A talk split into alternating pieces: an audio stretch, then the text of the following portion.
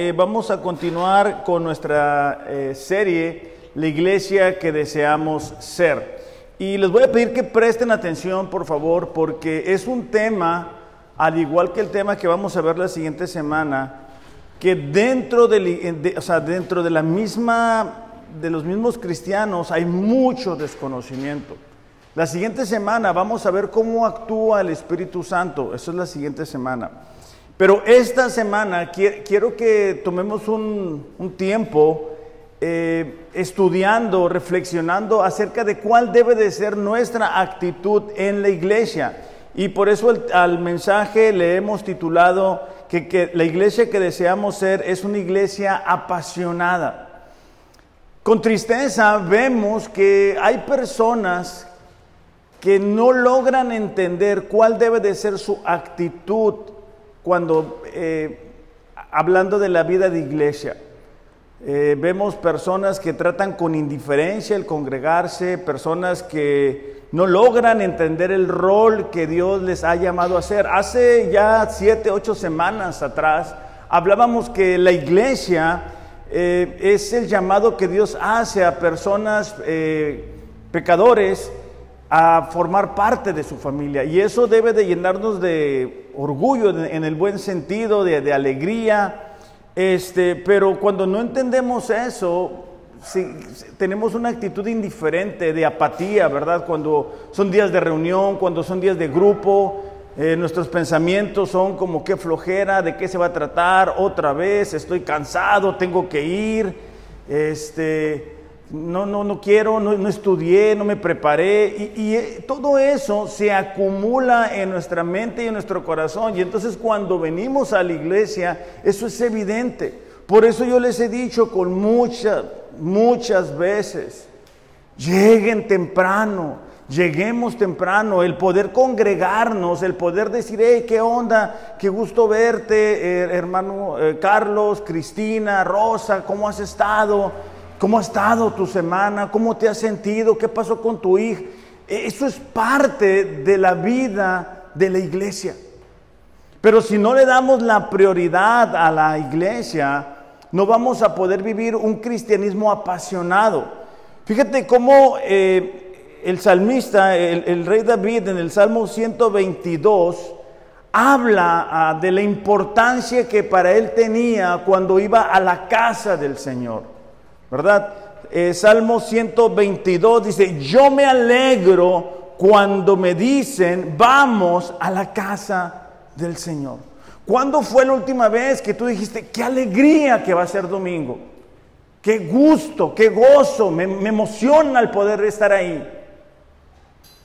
Esa, esa frase, me alegro, eh, nos habla de la expectativa que David tenía de poder llegar ahí, de gozo, de alegría, de gratitud, de amor. Cuando entendemos en nuestro corazón de que Dios nos ha llamado para formar parte de una iglesia. Cuando entendemos que hemos sido llamados a formar parte del pueblo de Dios. Entonces cuando es un grupo de hombres, es un grupo de mujeres, es un estudio bíblico, es una reunión de domingo, debería de producir en nosotros qué alegría. Fuera de estas cuatro paredes, pocas personas realmente conocen a Dios. Y el podernos reunir con personas que están buscando lo mismo, que están adorando al mismo Dios, que sus prioridades eh, deben de ser Dios, debe de provocar en nosotros alegría. En aquel tiempo llevaban los sacrificios, ¿verdad? A la casa de, la casa de Dios. Y David entendía eso, entendía lo importante que era para ellos como nación el congregarse. Versículo 2 dice, Jerusalén dice, ya nuestros pies se han plantado ante tus portones. Jerusalén, dice, ciudad edificada para que en ella, fíjate las siguientes frases, todos se congreguen. A ella suben las tribus, las tribus del Señor, para alabar su nombre conforme a la ordenanza que recibió Israel. Básicamente está diciendo que ellos estaban a las puertas de Jerusalén de acuerdo o conforme a la instrucción que Dios les había dado de congregarse ahí en Jerusalén. Pero cuando no logramos entender eso, volvemos a lo mismo, vamos a vivir un cristianismo indiferente. No vamos a sacar el, el mayor provecho. Estamos viviendo tiempos en los cuales la sociedad y la cultura nos está apuntando a nuestra comodidad a vivir en solitario. O sea, a donde quiera que vamos, ayer fui al, doctor de, mis ojos y estaba lleno, ¿no? Nadie hablando con nadie, todo mundo en el teléfono, todo mundo. Ya eh, es poca la gente que mira la televisión, pues como antes uno que ponía un gancho de ropa en la, televisión para agarrar algunos canales y, y, ver la novela o cosas así. ¿Ustedes no lo hicieron? ¿Sí, verdad? Ponías ¿Ustedes no, no, un gancho de, ropa y para... ¿Verdad que sí? Bueno, los que se ubican conmigo, gracias. Entonces, bueno, ya no, ahora es plataforma, ¿verdad? Y tú miras lo que tú quieres cuando tú quieres, sin comerciales, como tú quieres. Ya no ocupas salir de tu oficina para ir a comer, te la pueden llevar a tu oficina. hay, hay este, aplicaciones que te llevan eso. El problema es cuando llevamos esa mentalidad consumista al cristianismo. O sea, el problema es cuando pensamos que el cristianismo es venir, me siento y estoy aquí para que me atiendan. Y no logramos entender que nosotros nos necesitamos unos a otros. O sea, que la vida cristiana no es una vida en solitario, es una vida en comunidad. Es una vida donde unos con otros nos necesitamos. Hace dos, tres semanas atrás hablábamos de que es importante ser una iglesia que ama al prójimo, que ama a Dios, pero también debemos de amar la iglesia. Salmo 133, unas páginas después, dice, no hay nada, fíjate, no hay nada más bello ni más agradable que ver a los hermanos juntos y en armonía. No hay nada más bello. La iglesia da testimonio a un mundo que no conoce a Dios de nuestro Dios. Cuando la gente ve que vivimos en comunidad, que venimos a la iglesia, que al salir, ¿verdad? Somos transformados, damos testimonio del Dios que ellos no pueden ver. Dice, es tan agradable ver esto como oler el, el buen perfume de los sacerdotes perfume que corre de la cabeza a los pies. Es tan agradable como la lluvia del norte que cae en el monte Hermón y corre a Jerusalén en el sur. Dice, aquí, perdón, a quienes viven así, Dios los bendice con una larga vida. Aquí lo que está mostrando es que así como eh, el rocío eh, de alguna manera refrescaba el, desierto. Cuando tú y yo nos congregamos, somos refrescados por la presencia de Dios. Que cuando nosotros nos reunimos como el pueblo de Dios, Dios promete traer bendición. Hay muchas personas que dicen, no, yo soy cristiano, pero no me congrego. Pues no, no funciona así, porque es como si un futbolista... Eh, Messi, no dijera, ah, yo soy, yo soy futbolista, pero no pertenezco a ningún equipo. Eso, no, no funciona así. Entonces, aquí el Salmo está diciendo que así como Dios trae bendición cuando nos reunimos, no hay nada más agradable. Pero si yo desde que estoy en casa permito que el enemigo me diga, ah, estás cansado, quédate, ¿para qué vas? Ya estoy perdiendo la batalla, ya vengo con una mala actitud. Si durante la semana no me he preparado, en el caso de los hombres que estamos llevando un libro, en el caso de las mujeres que están estudiando otro material, en el día domingo, como ahorita de, de Areli, 18 años, o sea, motivándonos a nosotros a leer la Biblia. O sea, qué bueno por ella, ¿verdad? Pero, pero pero es importante entender eso. O sea, es importante que, entender que la vida de iglesia es una vida apasionada. O sea, no es tengo que venir. es que puedo venir, es que tengo la libertad. Hay países en los que ya no se pueden reunir libremente. Estamos viendo, ¿verdad?, cómo eh, la persecución a los cristianos está creciendo. ¿Qué necesidad de, de perder esto que tenemos, ¿verdad? O de no valorarlo. Porque cuando dejamos que pensamientos como que flojera, es domingo, estoy cansado, esos pensamientos, cuando nosotros tenemos un hobby, vamos a poner, esos pensamientos no los trasladamos ahí. O sea, si a nosotros nos gusta jugar fútbol, no nos da sueño, no nos da flojera, ahí no entra eso. Recuerdo haber platicado con algunas familias, ¿verdad? Que sus hijos jugaban fútbol americano y a veces tenían que ir a otra ciudad. Ahí no importaba que era domingo. Ahí no estaban cansados, ahí no había flojera. Y es así con nosotros.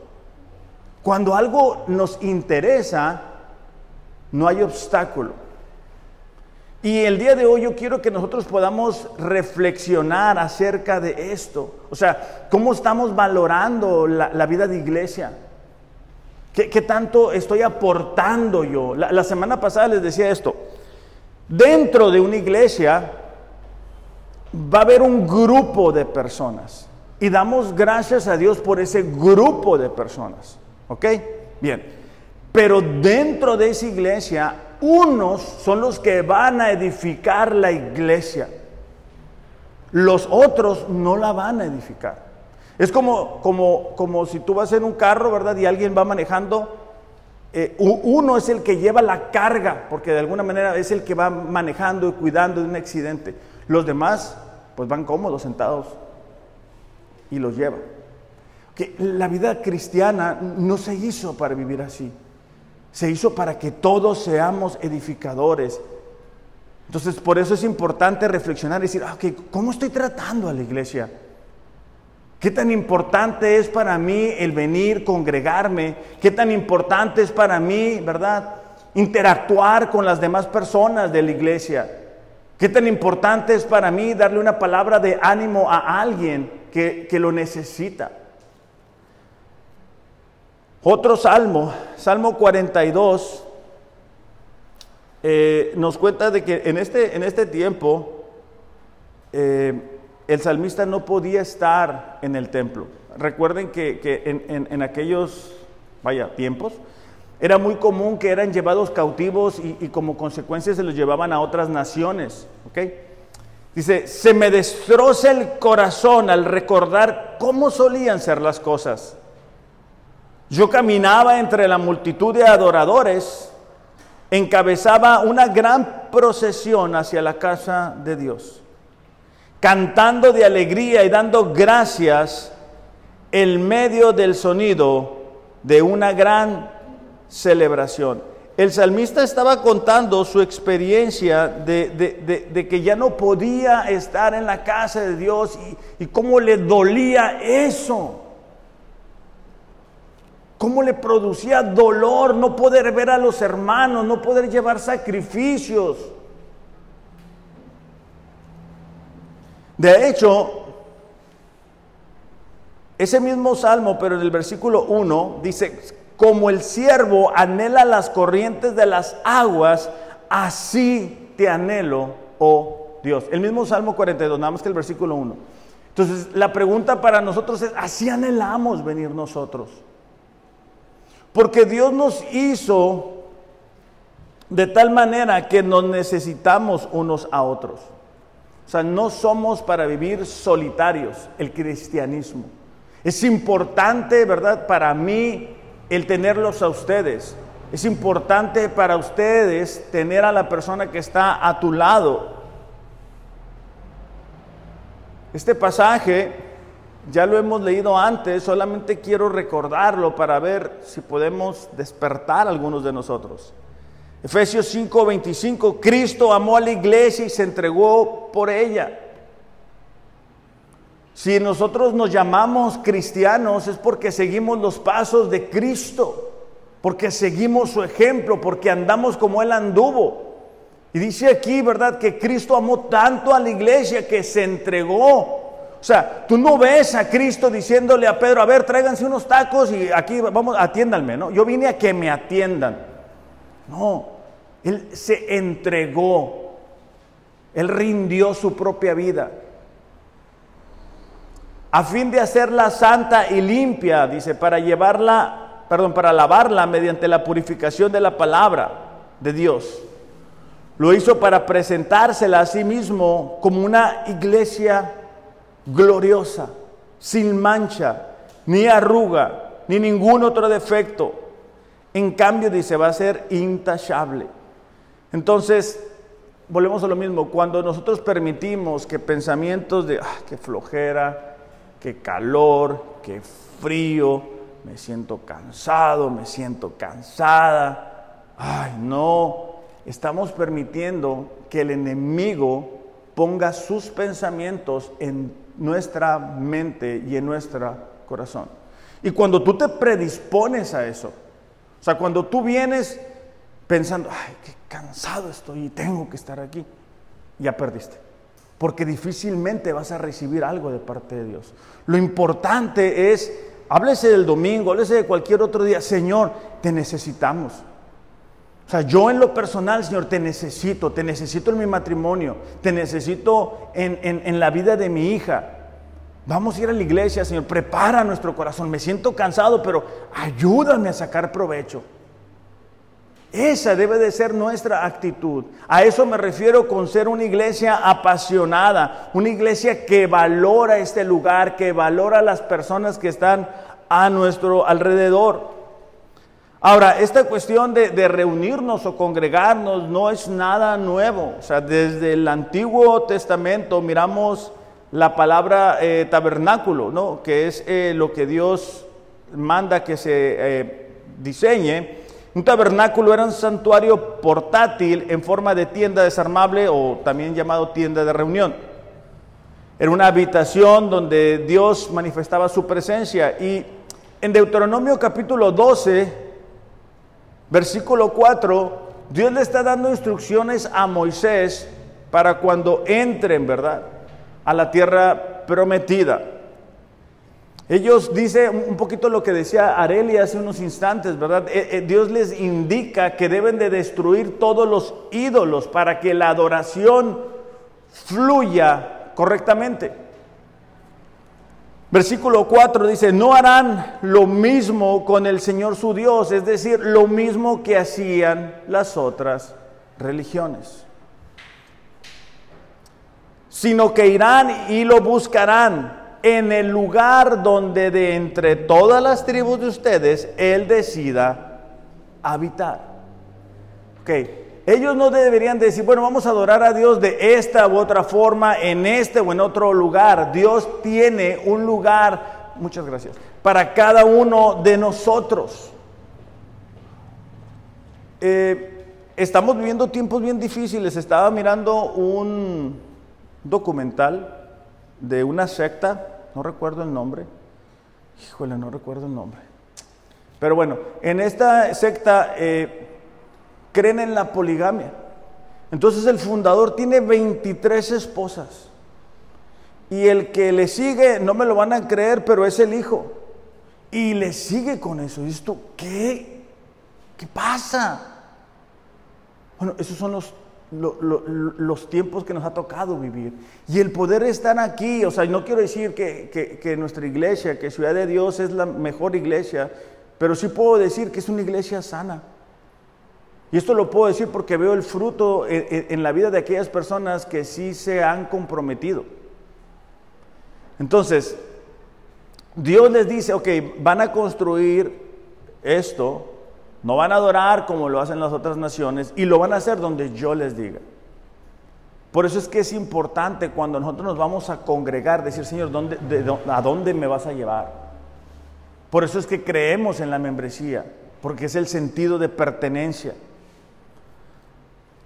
Versículo 6, allí dice, llevarán ustedes sus holocaustos, sacrificios, diezmos, contribuciones, promesas voluntarias, primogénitos de sus ganados y rebaños. Ok, e, esto es bien importante, porque Dios dice, ok, ustedes no me van a adorar como adoran las otras personas a sus ídolos.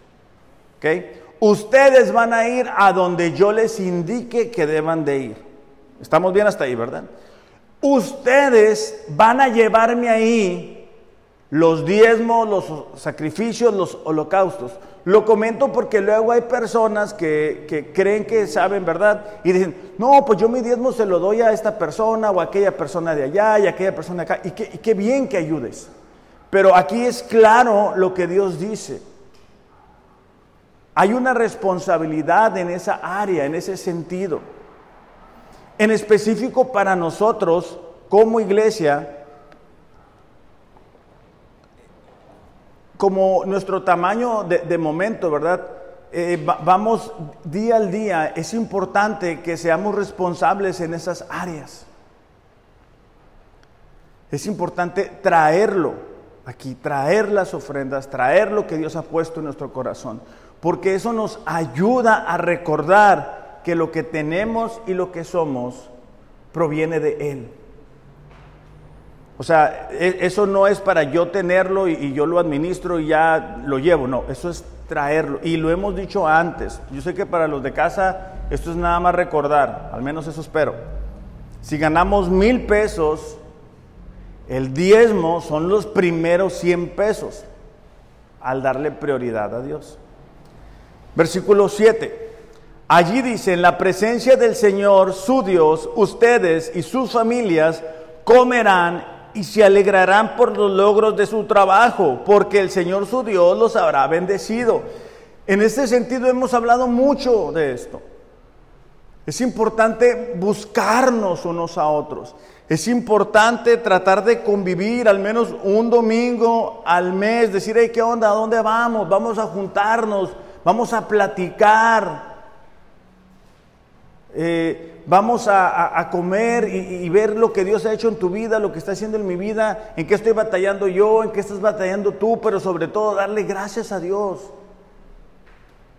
E, e, este es el formato original de Dios para la iglesia, pero si yo vengo, recibo y me voy, pues es difícil sacarle el mayor provecho.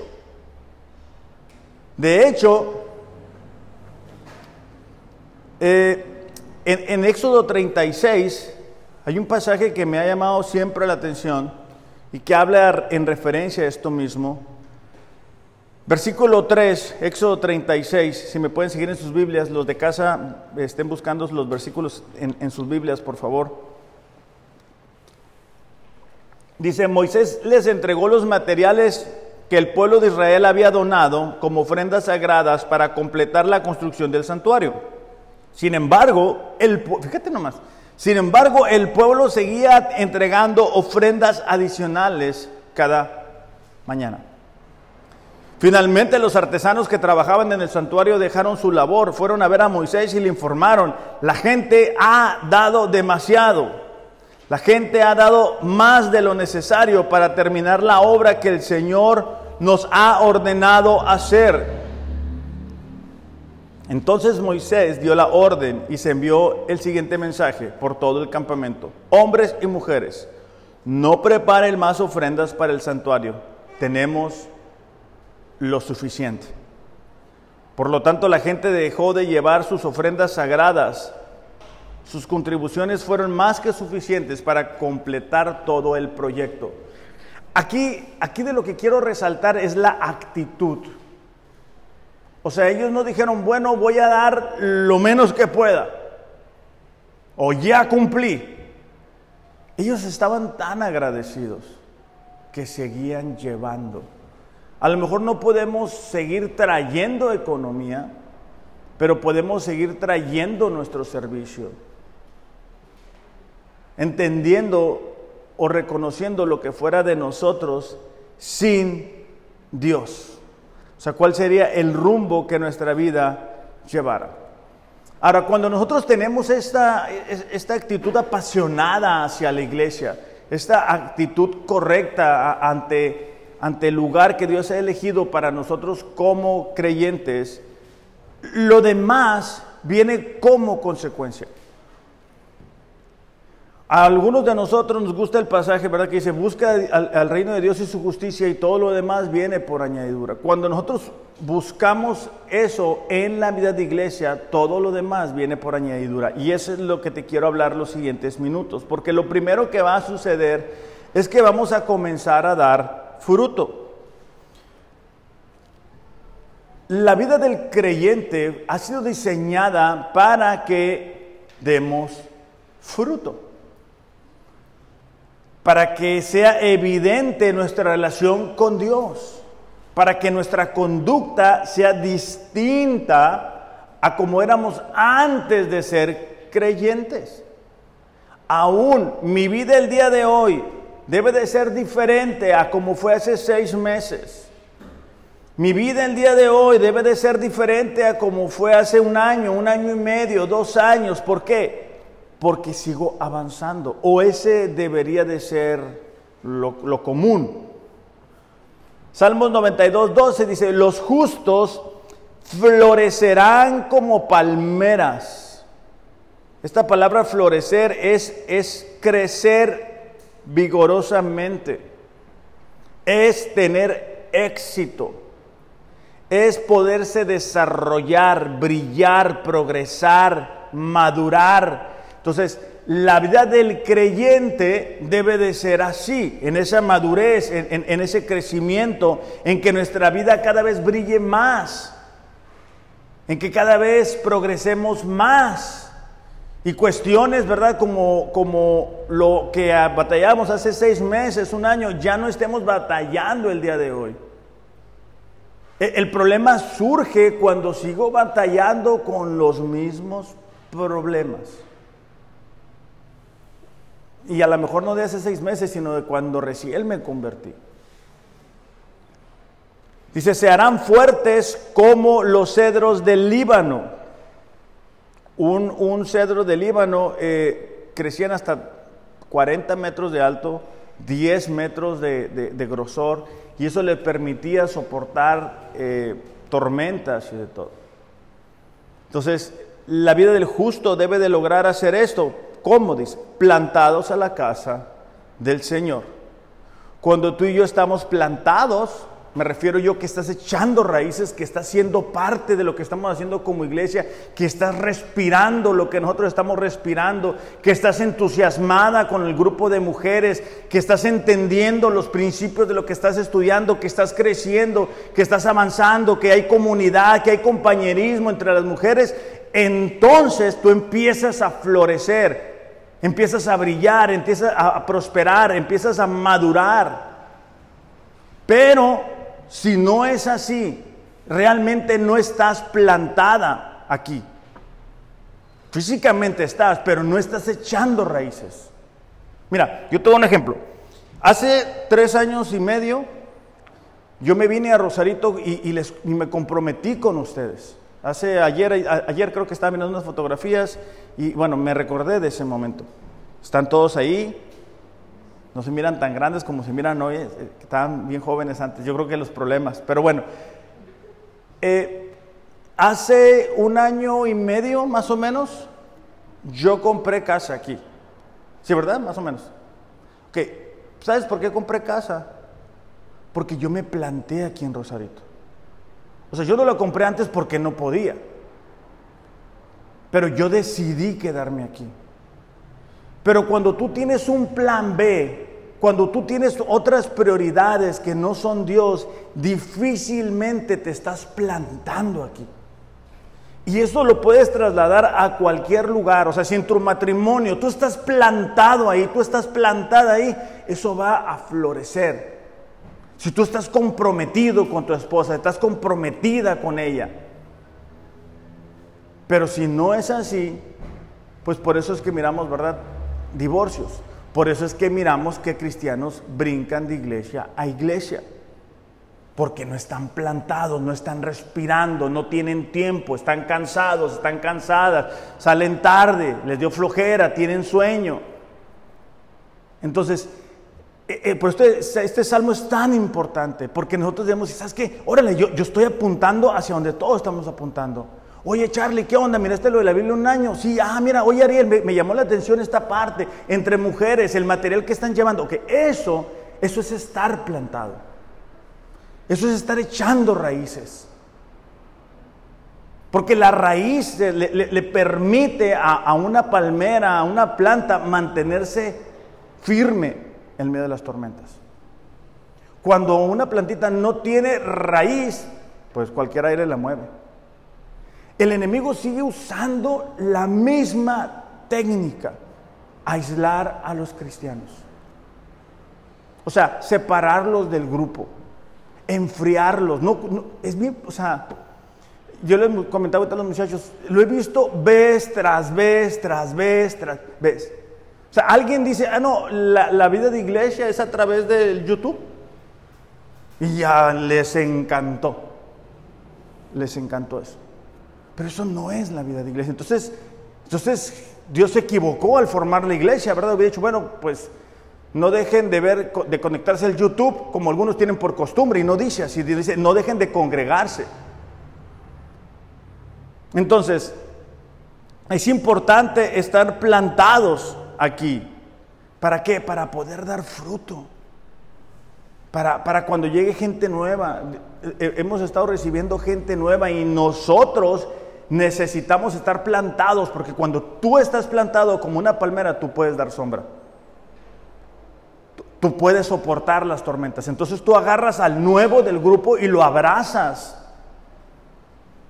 Pero si todo el tiempo estamos preocupados por nosotros, no podemos abrazar a la gente que llegue. No, sé si me estoy explicando. Entonces, el, dar fruto en nuestra vida, eso es parte de estar apasionado, es parte de decir, oye, vuelvo a lo mismo, no, no, quiero decir que somos la mejor iglesia, pero, pero somos una iglesia sana. Ustedes que han estado en otras iglesias saben, han sufrido lo que les han hecho algunas personas el dolor que les ha provocado. Y ahorita que podemos echarle ganas, es el tiempo de hacerlo. De decir, ¿sabes qué? Ok, me, voy, a, me voy a quitar el chip. Me voy a desconectar ese cable que me dice, ah, estoy cansado, no puedo ir, lo voy a eliminar. Ese que dice, ah, no tengo tiempo para esto, para Dios, quítatelo, quítatelo de la mente. ya no lo tengas ahí. Lo segundo, cuando yo tengo esa actitud apasionada hacia la iglesia, es que soy capaz de recibir instrucción. La razón que el día martes tenemos una, clase para los hombres y una clase para las mujeres es porque estamos tratando de darles instrucción para a sus vidas, enseñanza. Más de una ocasión hemos escuchado que alguien dice, ay, ¿sabes qué? Es, con lo que estoy batallando. Exactamente es en lo que estoy batallando. Y entonces lo importante ahí es entre los compañeros decir, ok, te, vamos a ayudar. Y claro, recibir esa instrucción. Deuteronomio 31, 11 dice, cuando todo Israel venga para presentarse delante del Señor tu Dios en el lugar que he escogido, ¿se acuerdan que dijimos, verdad? Ahí vamos a llevar diezmos, ofrendas, ahí vamos a comer juntos, ¿ok?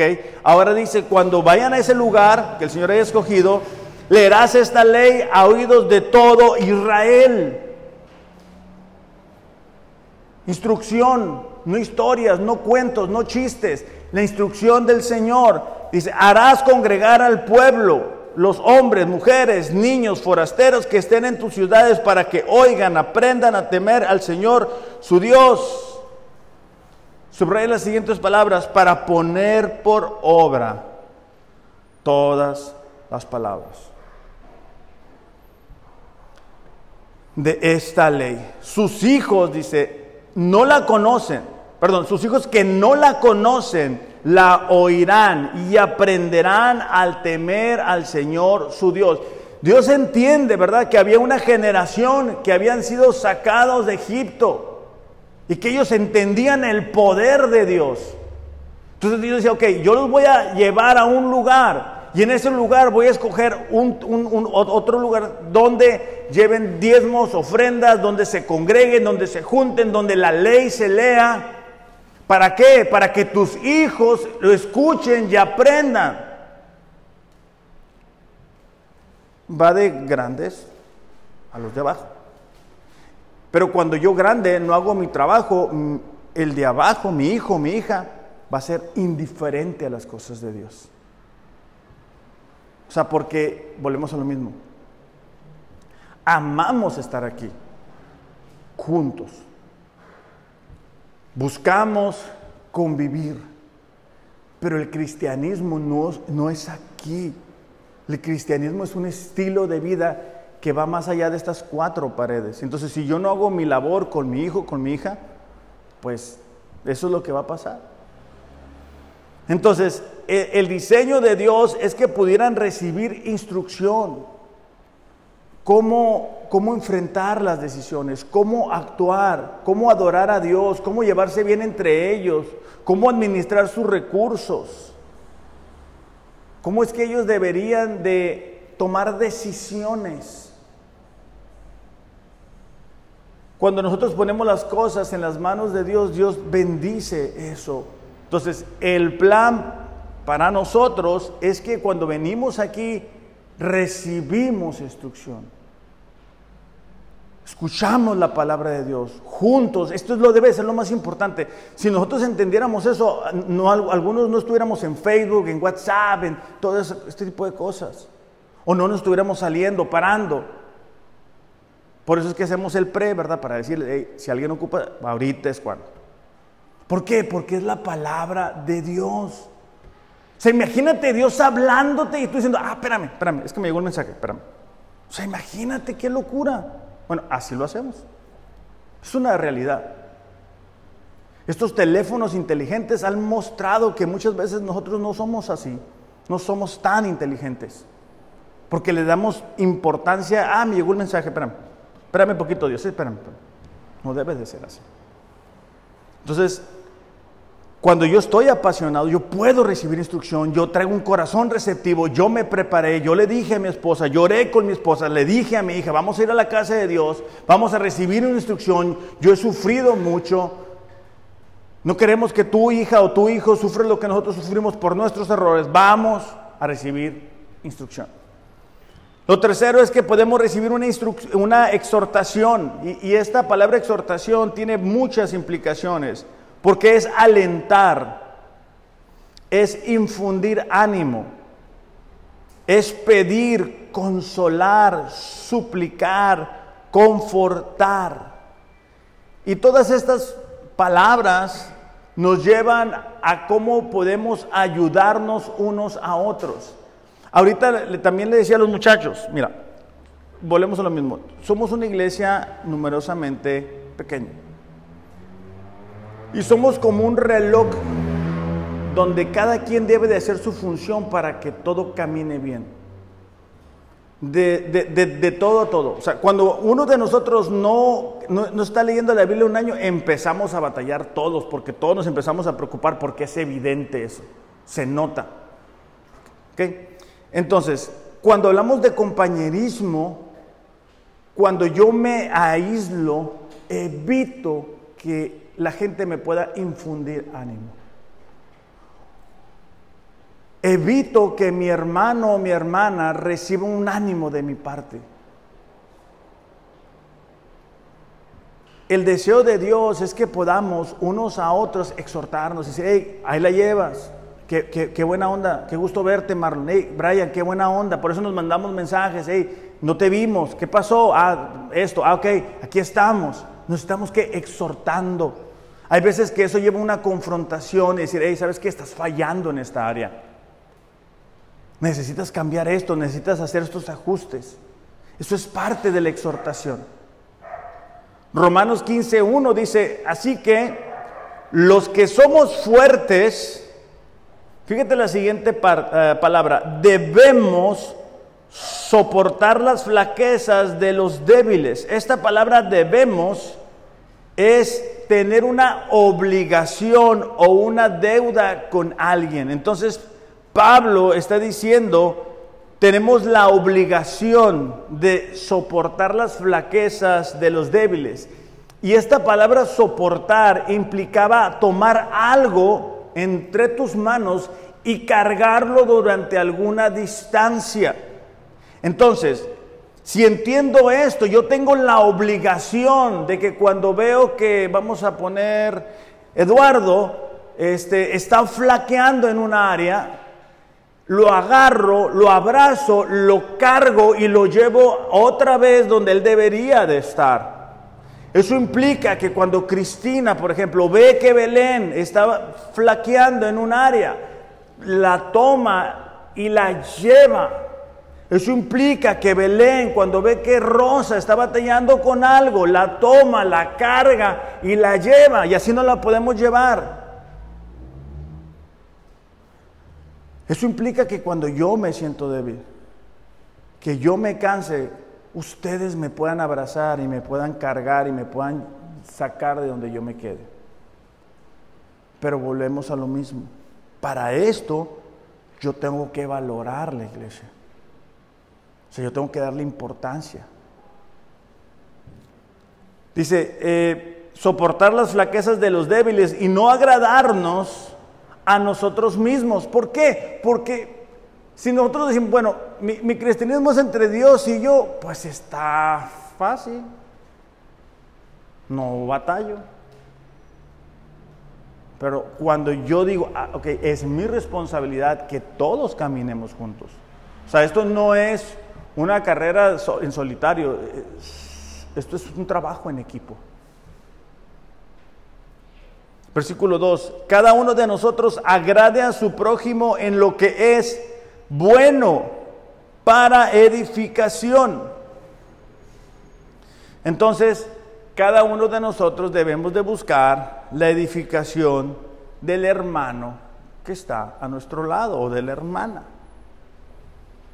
Hebreos 10, 23 es súper conocido y es súper pasado por alto.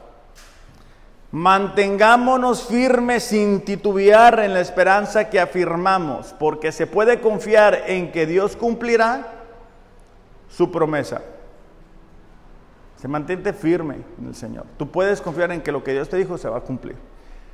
Fíjate la siguiente parte pensemos en maneras de motivarnos unos a otros. Eso implica que yo me tome el tiempo y digo que cómo puedo motivar a Martín. ¿Cómo lo puedo animar? ¿Cómo le puedo infundir ánimo? ¿Cómo lo puedo exhortar? ¿Cómo le puedo demostrar mi cariño? ¿Cómo? Ah, pues esto, esto, esto. ¿Cómo le puedo hacer para animar a Nefi? ¿Cómo lo puedo motivar a echarle ganas, a leer la Biblia en un año? Ah, pues así, así, así. Por eso es que dice, pensemos, estemos pensando en eso. En lugar de estar pensando que estoy cansado, que de esto, que no, piensa en otras cosas. De motivarnos unos a otros a realizar actos de amor y de buenas acciones. 25. No dejemos de congregarnos como algunos tienen por costumbre. Más bien, exhortémonos y con mayor razón cuando vemos que el día se acerca. Por todos lados vemos esto. Jesús viene. Las cosas se están poniendo peor, no se van a poner mejor. Entonces dice el escritor de Hebreos, considerando esto, mantente firme Piensa cómo puedes animar a tu hermano o a tu hermana. No dejes de congregarte. ¿Por qué? Porque la manera en que nosotros podemos identificar eh, cómo está la relación de un cristiano con Dios es su asistencia a la iglesia. Desde actitud como aprovechamiento. O inasistencia. Lo primero que sucede es que dejamos de venir o venimos pensando en otras cosas, ¿verdad? Nuestra mente está en Júpiter, en Saturno, ahorita, ¿verdad? Está en qué vamos a comer, a dónde vamos a ir, lo que tengo que hacer, ya mañana es lunes, tengo que ir para allá. Entonces, dice aquí, ok, enfócate, no, no dejes de congregarte. Lo hemos dicho en otras ocasiones. La vida de iglesia se puede ejemplificar de alguna manera como los carbones cuando vas a hacer carne asada, con el hambre que traemos, ¿no? Entonces imagínate que están los carbones, ¿verdad? Y están ahí este, empezando a tronar. ¿ah? Qué buen efecto especial. Pero bueno, ya está ahí, ya está este, el humo subiendo y toda la, cosa. Y entonces agarro un carbón que está, este, pues, ¿cómo? Al rojo vivo y lo pongo aquí. No va a pasar mucho tiempo para que se apague. Lo que lo mantiene ahí es que los otros carbones lo mantienen al fuego vivo. Lo que el enemigo hace siempre es lo mismo. Agarra uno y lo pone fuera. A un tiempo. Eh, o sea, el diablo no tiene prisa. Y ha hecho esto por años y le sigue funcionando. Entonces no, no, no hay necesidad de un cambio de estrategia. Físicamente podemos estar aquí, pero nuestra prioridad está acá. Físicamente nos podemos estar aquí, pero no estamos aquí, estamos acá. Porque el enemigo nos, nos, nos manda dardos, ¿vale? Y, y, nosotros venimos entrando y, y acuérdate de esto, y acuérdate, y, acuérdate del trabajo, acuérdate de que tienes que ir a pagar ese recibo, tienes que ir a, a comer, al mandado. No vayas. Entonces, lo que estamos haciendo es saliéndonos del fuego vivo. No recibo exhortación, no recibo ánimo. O, ¿verdad? Este, en mis tiempos mozos de, de, de estudiante había eh, una frase que mi mamá, con mucho cariño, eh, eh, bueno, eso pienso ahora, me decía, te entra por un oído y te sale por el otro. Entonces, Carlos me puede venir a exhortar y yo hago como que, ah, sí, y me entra por acá y me sale por allá y no aplico nada. Eso no debería de ser en la vida de los creyentes. ¿Por qué? Porque yo, yo, yo amo este lugar y entonces yo digo, ok, yo vengo aquí a ser exhortado y exhortar. Es parte de la vida. Eh, Gálatas 6.2 dice, ayúdense unos a llevar, no, ayúdense unos a otros a llevar sus cargas, así cumplen la ley de Cristo. Y la Biblia está llena, ¿verdad?, de amarse unos a otros, honrarse unos a otros, sean buenos unos con otros, anímense unos con otros, ayúdense, preocúpense. Bueno, es claro este, este punto aquí. Y por último, eh, cuando, cuando yo estoy apasionado por la iglesia, cuando yo le doy el lugar que debe de, tener en mi vida, algo que viene de consecuencia es dar nuestro servicio. Volvemos al mismo ejemplo que te daba al principio. Somos una iglesia numerosamente pequeña, ¿verdad?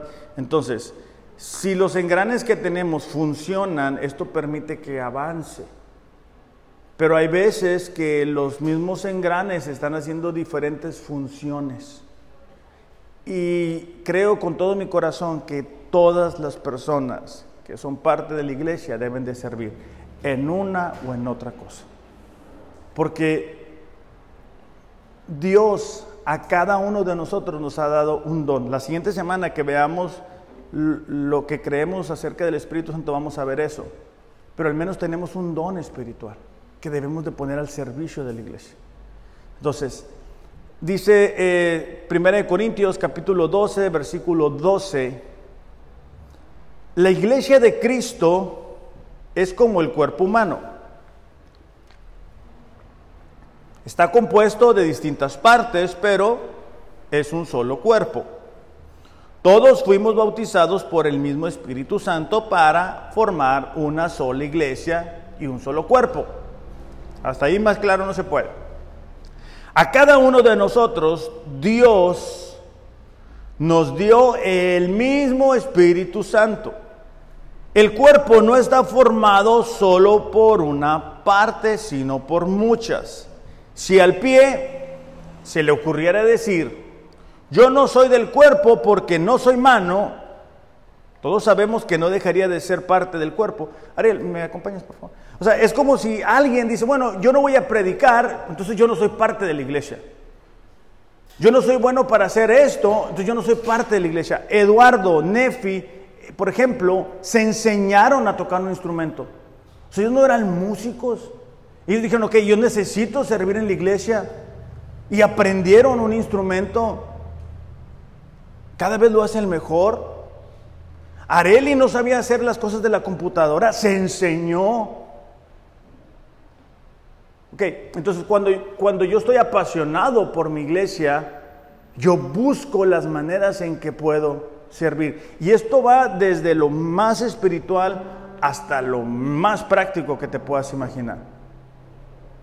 O sea, simplemente poner la mesa aquí, que lo hace Brian, es una ayuda que nos da. Entonces, bueno, dice, eh, si, alguien dice, bueno, yo como no soy eso, entonces no soy parte del cuerpo, dice, no es así. Si la oreja dijera, como no soy ojo, no soy del cuerpo, de todos modos seguiría siendo parte del cuerpo. Si todo el cuerpo fuera ojo, no podríamos oír. Si todos, si todos tocáramos el, teclado, pues, y lo demás parte del servicio, ¿quién, ¿quién da la bienvenida? ¿Quién va a predicar? ¿Quién va a exhortar? ¿Quién va a enseñar a las mujeres? Si todos estamos tocando el teclado. ¿Quién va a proyectar las cosas en la computadora? ¿Quién va a manejar las redes de la iglesia? Versículo 18. Ah, no, 17. Si todo el cuerpo fuera ojo, no podríamos oír, y si todo el cuerpo fuera oído, no pudiéramos oler. Pero Dios puso, fíjate esta parte, pero Dios puso cada parte del cuerpo en donde quiso ponerla. Una sola parte del cuerpo no es todo el cuerpo. O sea, la razón por la cual estás tú aquí es porque Dios quiso ponerte aquí y tú eres parte del cuerpo de la iglesia Ciudad de Dios. Entonces Dios te puso aquí por algo, para algo, para servir de alguna forma, para bendecir nuestras vidas. Porque tú tienes eh, un don espiritual, tú tienes talentos que Dios te ha dado para eso. Dice, y aunque las partes del cuerpo pueden ser muchas y el, el cuerpo es uno solo, es decir, eh, el cuerpo es uno solo, somos diferentes partes. Unos, unos somos buenos para unas cosas, otros somos buenos para otras cosas. Pero la idea es, o lo que Dios nos está diciendo es, yo te puse en ciudad de Dios porque tienes algo que dar a la gente de esa iglesia. Yo te puse ahí con un propósito. ¿Ok? El ojo no puede decirle a la mano, no te necesito. La cabeza puede decirle a los pies, no los necesito. Que eso es, volvemos a lo mismo. Lo que el enemigo hace, sacarte aquí del rebaño, ¿verdad? Y aislarte y llevarte lejos con tus pensamientos, con tus prioridades. Nadie te entiende. Eres la única persona que está enfrentando eso. Nadie te puede entender. Eso es lo que el enemigo siempre va a decir.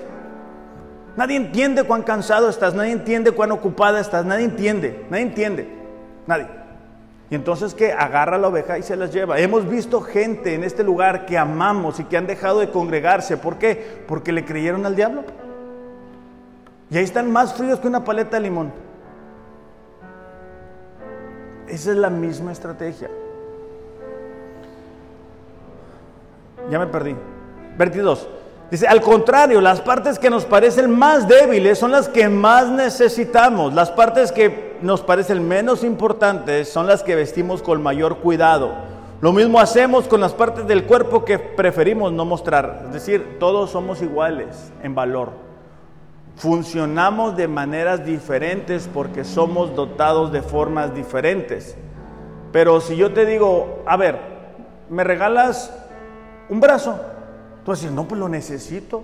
Ah, pero pues eres derecho, casi nunca la usas la izquierda. no funciona así. Oye, dame, dame este, un, órgano. Dice, no, espérate, es que yo lo necesito. ¿Por qué? Pues no lo usas. No, pero es que es parte de mi cuerpo porque, para que funcione bien.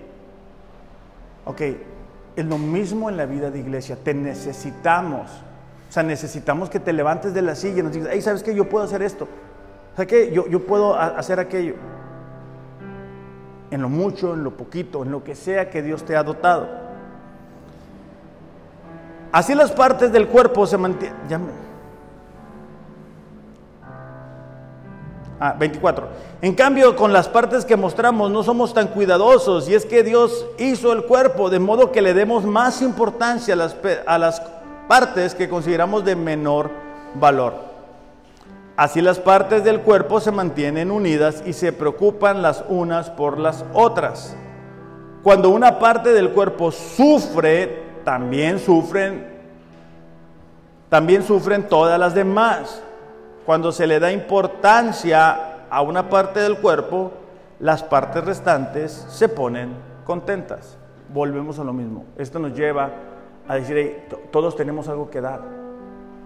O sea, todos. Por eso es que cuando yo he...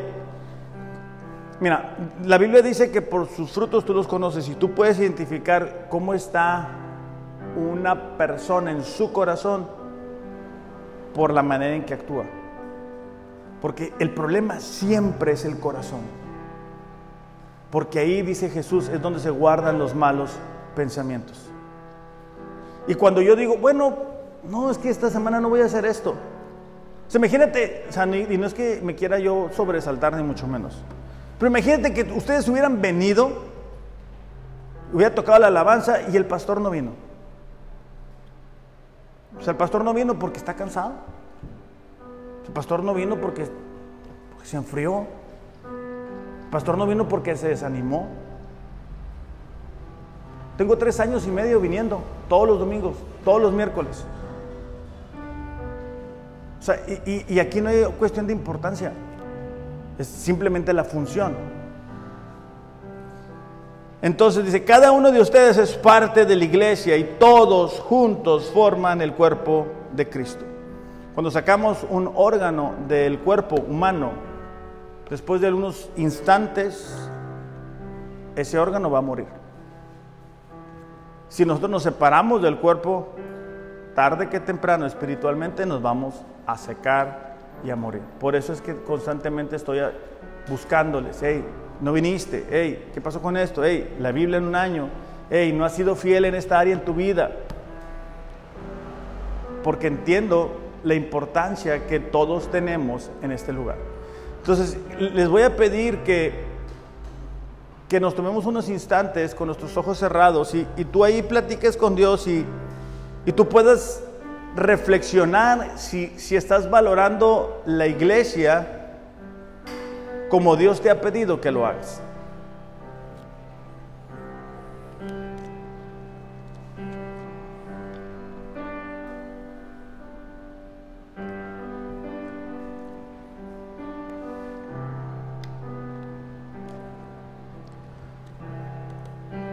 Señor, te damos gracias en esta mañana porque tú siempre nos hablas. Y algunos de nosotros, Señor, podemos reconocer en esta mañana que no hemos dado la importancia suficiente a la iglesia.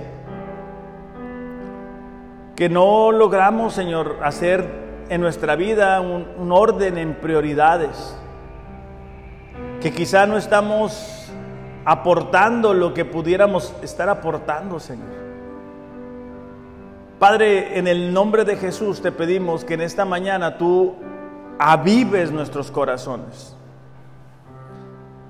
Que abras nuestros ojos espirituales y que podamos ver esta iglesia, Señor, como la ves tú.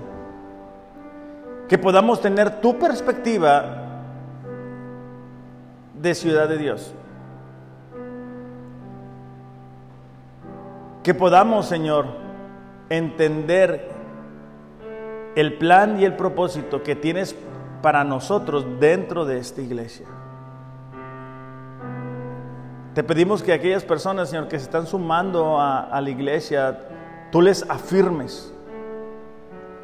Tú los ayudes, Señor, a echar raíces en este lugar.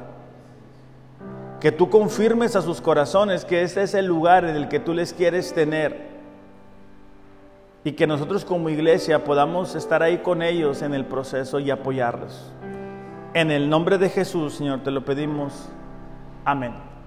Iglesia, que tengan un excelente, excelente domingo. Reflexionemos acerca de lo que hemos aprendido o reaprendido el día de hoy. Los amo, pero Dios les ama más. Gracias.